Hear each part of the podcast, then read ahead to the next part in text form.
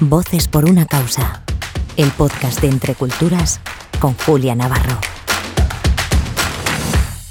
Hola, soy Julia Navarro y les doy la bienvenida una semana más a Voces por una causa, el podcast de Interculturas. En el programa de hoy vamos a hablar con dos mujeres, con María Guillén y con Tamara Redondo. Y yo voy a decir una palabra, a moverse. Si digo moverse, ¿tú qué me dices, María? Yo te digo moverse, te digo casa. Coordino la intervención socioeducativa de la Fundación A Moverse. Estamos en dos barrios de Madrid, en el Pozo del Tío Raimundo, en Vallecas, y en Ventilla, en el distrito de Tetuán, eh, acompañando a familias y a chavales del, barrio en, en lo que podemos echarles una mano. ¿Y tú, Tamara? ¿Cómo conociste a moverse? Porque también formas parte. Sí, yo es que formaba parte de niña, iba a la moverse. Entonces, pues lo conozco de siempre. Y es una familia más. Es una familia más. Bueno, ¿en qué consiste, eh, María, ese trabajo de intervención familiar que se ofrecen en estos centros? Porque estáis en el centro eh, de la Ventilla y el Pozo del Tío Raimundo, ¿no? En Madrid. Hmm, en Madrid. Eh, en cada uno de los centros tenemos una figura de trabajo social que es quien acompaña un poco la familia desde una mirada integral, intentando atender todas las dimensiones de la familia, el acompañamiento pues laboral, temas de salud mental y física, temas de vivienda, relación con servicios sociales y otras entidades. Y como parte del acompañamiento que hacemos a las familias, pues las tardes las dedicamos a hacer cosas con, con las niñas y los niños.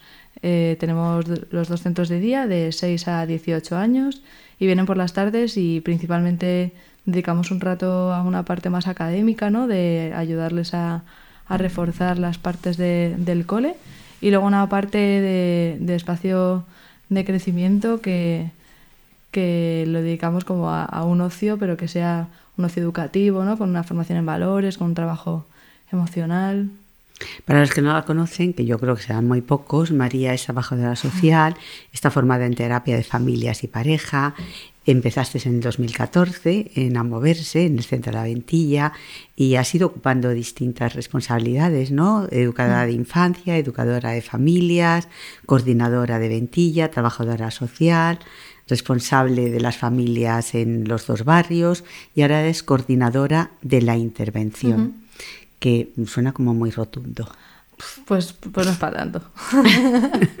bueno, yo me encargo de coordinar eso, un poco como la mirada de conjunto y el sentido de la intervención de la parte con las niñas y los niños y la parte con las familias eh, de los dos barrios. De hace unos años pues he tenido la, la suerte de acercarme al pozo y, y, todavía como me siento muy nueva en el pozo. Tengo, tengo mucho que aprender todavía del barrio. Tamara, ¿y tú cómo llegaste a moverse? Pues yo, como ya lo conocía y estaba en mi barrio, está cerca de mi casa, pues, pues fui directamente allí. Yo no quiero que mis hijos vayan a otro lado, que no sean a moverse. Bueno, pero fuiste desde pequeña, eh, sí. te llevaron tus padres, decidiste tú ir. Sí, no, me llevaron mis padres. ¿Y qué has aprendido? ¿Qué has, qué has aprendido todos estos años en a moverse? Pues sobre todo respeto, respeto hacia los demás, que es lo que eh, crean mucho en valores ellos. Eh, y ahora eh, tú tienes tu propia familia, eres madre sí. y eh, participas también, colaboras con Amoverse. ¿Cómo sí. dices ese paso? Pues como a mí me gusta estar con los niños, pues me dieron la opción de ser voluntaria y estoy en proceso ahora mismo. Bueno, eh, María, ¿cómo es un día normal en estos centros? ¿Qué hacéis? Pues mira, Moverse es un sitio que por las tardes no hay mucho ruido, por las mañanas no hay mucho ruido, pero por las tardes es un sitio con mucho ruido, porque hay mucha gente. Eh, por las tardes vienen las niñas y los niños, tenemos como un espacio eso más académico, que lo tenemos en grupo más pequeño, incluso algún espacio individual, donde, donde vienen a, reforzar eso, las partes más académicas. Los últimos años hemos intentado hacerlo de una, parte, de una forma un poco más innovadora, trabajando en habilidades transversales que les sirvan luego para, como para el desempeño académico, pero bueno, más allá del, del contenido. Y luego el grueso de la tarde empieza a las 5 y 20, que llegan las que llegan las primeras, y de 5 y 20 a 5 y media es la primera llegada. Y la actividad gruesa ahora es en horario de 5 y media a 7 y media, con dos grupos cada tarde, cada grupo como de alrededor de 15, de 15 personas, acompañadas por una educadora y una o dos personas voluntarias. Y, y bueno, pues eso, una parte como de ocio, donde cada grupo pues intenta hacer un poco lo que le interesa a las participantes y dar respuesta eh, eso, a inquietudes que tienen y ir formando una programación pues lo más participativa posible, con mucha presencia en los espacios del barrio. Intentamos como utilizar el espacio que tenemos ahí a disposición y eso es como de lunes a jueves. Los viernes cada 15 días tenemos una actividad más larga de, de ocio donde intentamos salir de los barrios e ir a otros sitios de, de, Madrid, incluso algunas veces se juntan los dos, los dos barrios y, y eso, como que son pues más ¿Y dónde vais? fuera. Pues mira, vamos, hacemos muchas cosas en parques al aire libre. Las niñas y los niños a moverse tienen mucha energía y necesitan espacios amplios para canalizarla. Eh, así que bueno, pues todo tipo de parques, alguna vez algún museo, alguna excursión. Y luego tenemos las, las cosas así más, más estrella, que son los, los sábados, que, mm, que bueno, lo llamamos salidas estrella y ahí intentamos pues que sea un sitio más chulo, ¿no? Y pasamos ahí el día todos juntos. ¿Por ejemplo? Por ejemplo, hemos ido a la sierra a pasar el día o a unos... ¿Cómo se llama? Es que no me acuerdo el nombre. El, el- en diciembre fueron a pasar un día a un sitio estos como de bolas y de Ah, sí. eh, colchonetas y de... Sí. Sí, como de saltar. Y eh, Tamara, tú has sido niña de a moverse, ahora es madre de, eres eh, eh, madre, tienes tus hijos y eh, llevas a tus hijos a moverse. Y me gustaría saber qué cambios han experimentado ellos a partir de que han ido allí, cómo, cómo lo están viviendo. Bueno, como dice María, necesitan desfogar mucho, entonces allí lo que más hacen es socio, también estudian y les ayudan mucho. Y también, pues si los niños necesitan, por ejemplo, psicólogo o lo que sea, también nos ayudan a encontrarlo. Vamos, mi hijo va al psicólogo allí y la verdad que estupendamente. ¿Cuántos hijos tienes, María? Tres. Digo, perdón, Tamara, Tres tres. tengo. ¿Y los tres van a moverse? No, dos, Dos. sí. Bueno, ¿hasta qué edad pueden ir los niños, María?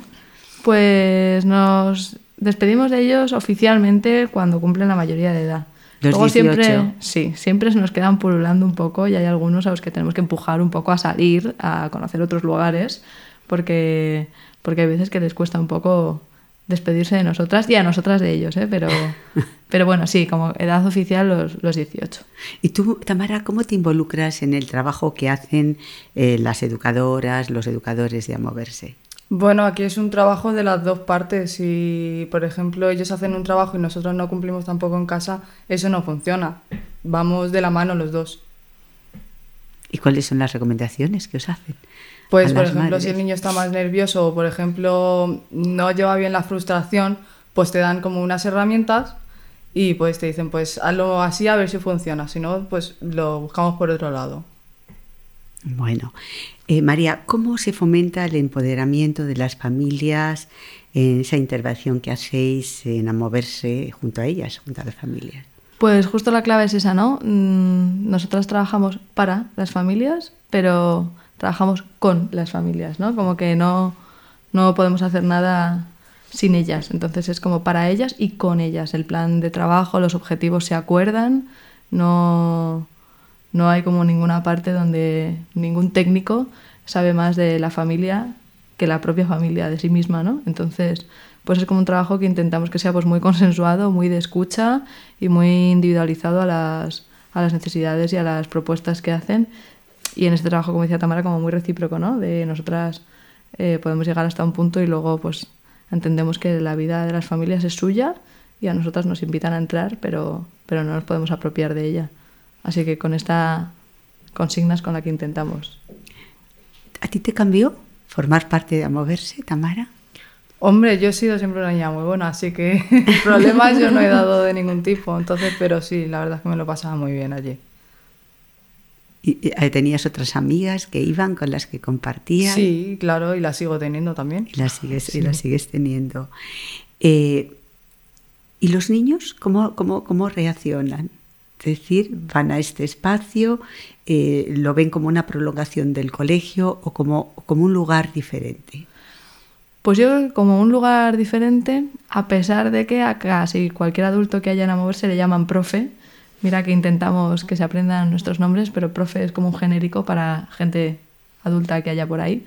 Pero sí, yo creo que intentamos generar un espacio diferente, con unas normas diferentes, con unas rutinas diferentes, incluso eso, la parte de... ¿Cuáles son las normas diferentes?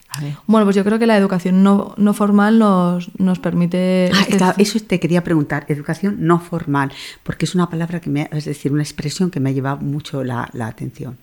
O sea, la educación formal se entiende como todo lo que está dentro del sistema educativo, ¿no? Y lo que tiene unos contenidos, unos plazos, un tal. Y no formal lo que vosotros Y no formal lo que nosotros hacemos, ¿no? Que es educación, pero que es en un contexto donde no tenemos como la, presión de meter unos contenidos, de aprobar unas pruebas de acceso a ningún sitio.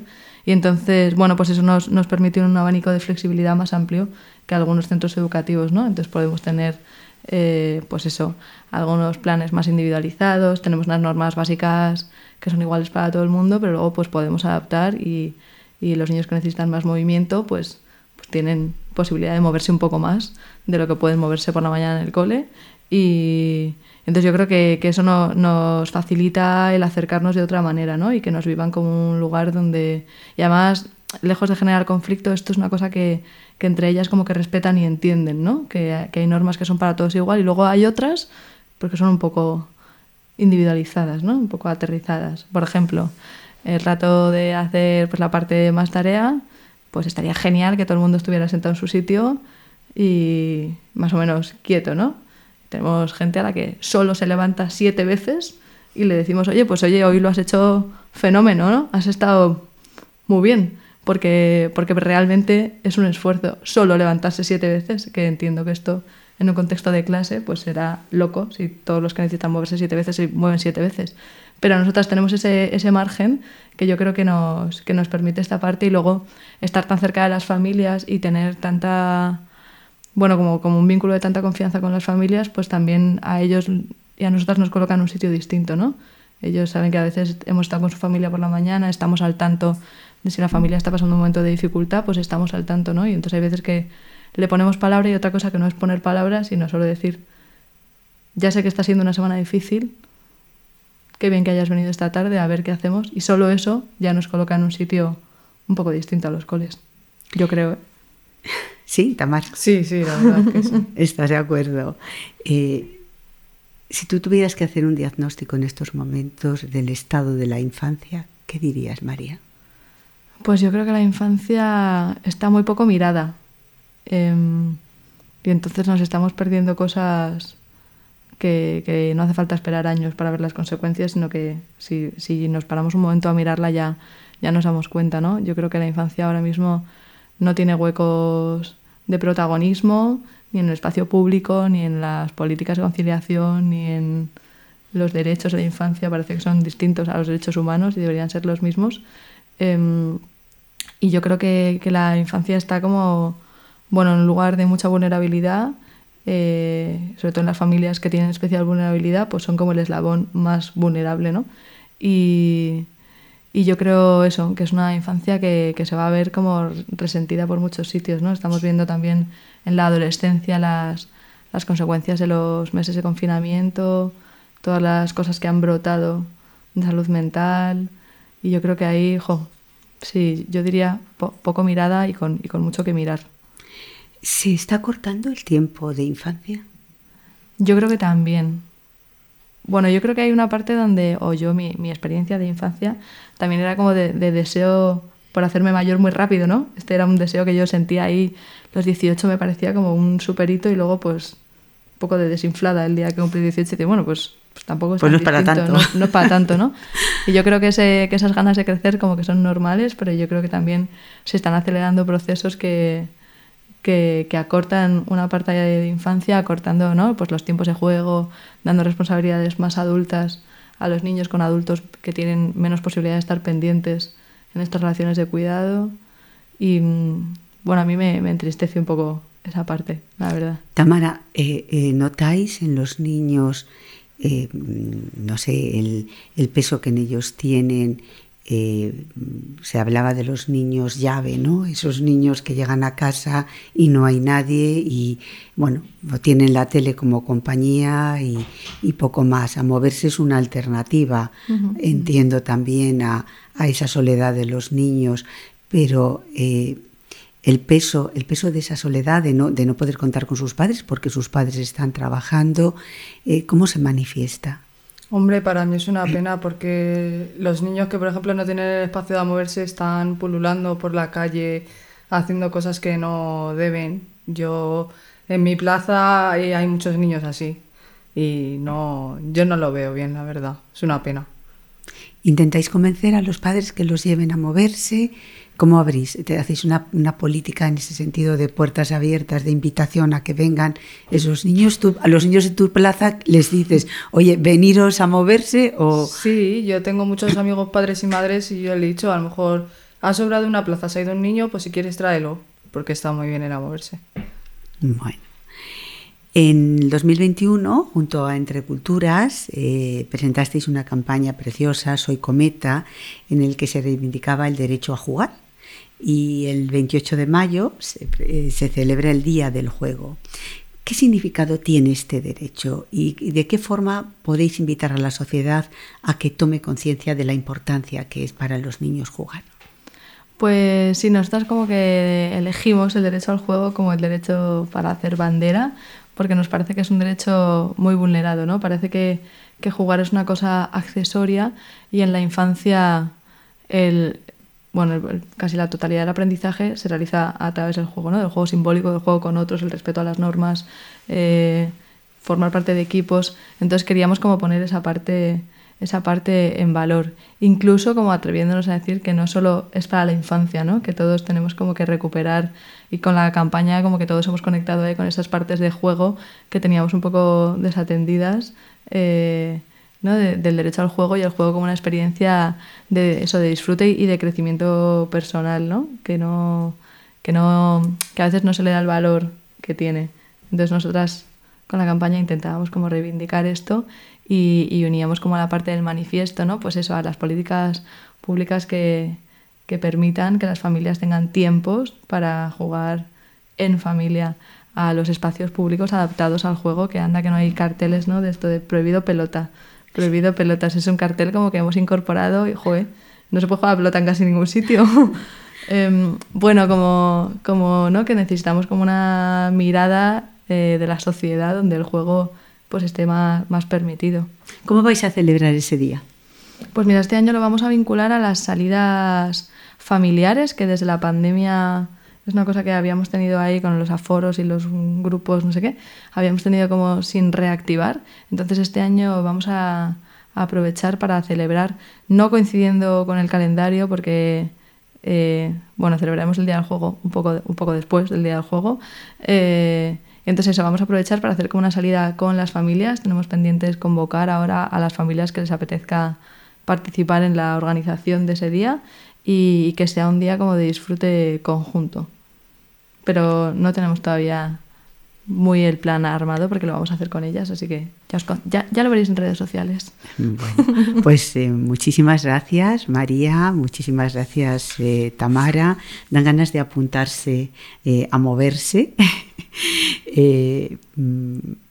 Porque estáis haciendo una labor realmente, realmente extraordinaria. Muchas gracias por compartir eh, en este podcast vuestra experiencia y vuestros conocimientos y gracias también a todos los oyentes por escucharnos y hasta la semana que viene. Gracias. Voces por una causa. El podcast de Entre Culturas con Julia Navarro.